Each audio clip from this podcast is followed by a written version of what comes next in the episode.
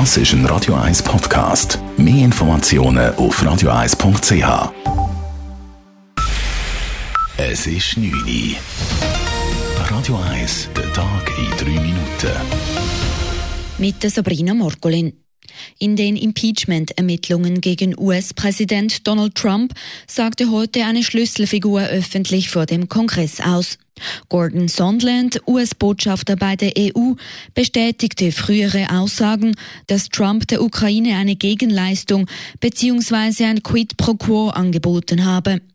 Dies sei auf ausdrückliche Anweisung des US-Präsidenten passiert und die Behörden um ihn seien informiert gewesen. Mr. Giuliani's requests were a quid pro quo for arranging a White House visit for President Zelensky. Mr. Giuliani demanded that Ukraine make a public statement announcing the investigations, and we knew these investigations were important to the president. Sondland bezieht das Quid pro quo nicht direkt auf die Militärhilfe, die die USA ausgesetzt hat. Dafür beschreibt er es als Voraussetzung für ein Treffen zwischen Trump und dem ukrainischen Präsidenten Zelensky in Washington. Das heißt, dass Zelensky Untersuchungen gegen Trumps Rivalen Joe Biden hätte anordnen müssen, um ins Weiße Haus eingeladen zu werden. Das Stadtzürcher Stimmvolk wird über die ZKB-Seilbahn abstimmen. Die Besonnungsinitiative ist zustande gekommen. Sie richtet sich in erster Linie gegen die Bauten der Jubiläumsseilbahn der ZKB, dies wegen des Schattens im Naherholungsraum. Verhindern wird die Initiative das umstrittene Geschenk der Kantonalbank an die Stadt Zürich aber kaum. Denn die Vorlage kommt frühestens 2022 vors Volk. Die Seilbahn soll aber bereits im Frühsommer 2021 in Betrieb genommen werden. Für Peter Wolfgang von Matt, Initiant der Besonnungsinitiative, schlechte Nachrichten. Das ist effektiv sehr spät, aber wir meinen, dass durch unsere Initiative zumindest jetzt ein politischer Dialog anfängt.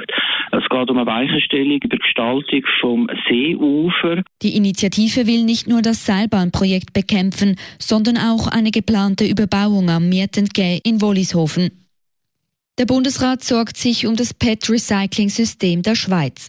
Die Rücklaufquote bei PET-Flaschen beträgt zurzeit 80 Prozent. Damit dies so bleibt, müsse die Bevölkerung sensibilisiert werden. Denn es gäbe immer mehr Angebote für Sammlungen von gemischten Kunststoffabfällen und dort landeten vermehrt auch PET-Flaschen. Das drücke auf die Recyclingquote. Der Bund plant deswegen Hinweise, etwa auf der Webseite des Bundesamts für Umwelt, Fernsehwerbung Werbung sowie Plakat-, Online- und Social-Media-Kampagnen. Weiter hat der Bundesrat entschieden, den Verkauf von chemischen Substanzen wie Nitrate oder Aceton einzuschränken. Damit soll verhindert werden, dass die explosiven Stoffe für terroristische Zwecke missbraucht werden können. Wie der Bundesrat mitteilt, soll mit der Regelung die innere Sicherheit der Schweiz verbessert werden.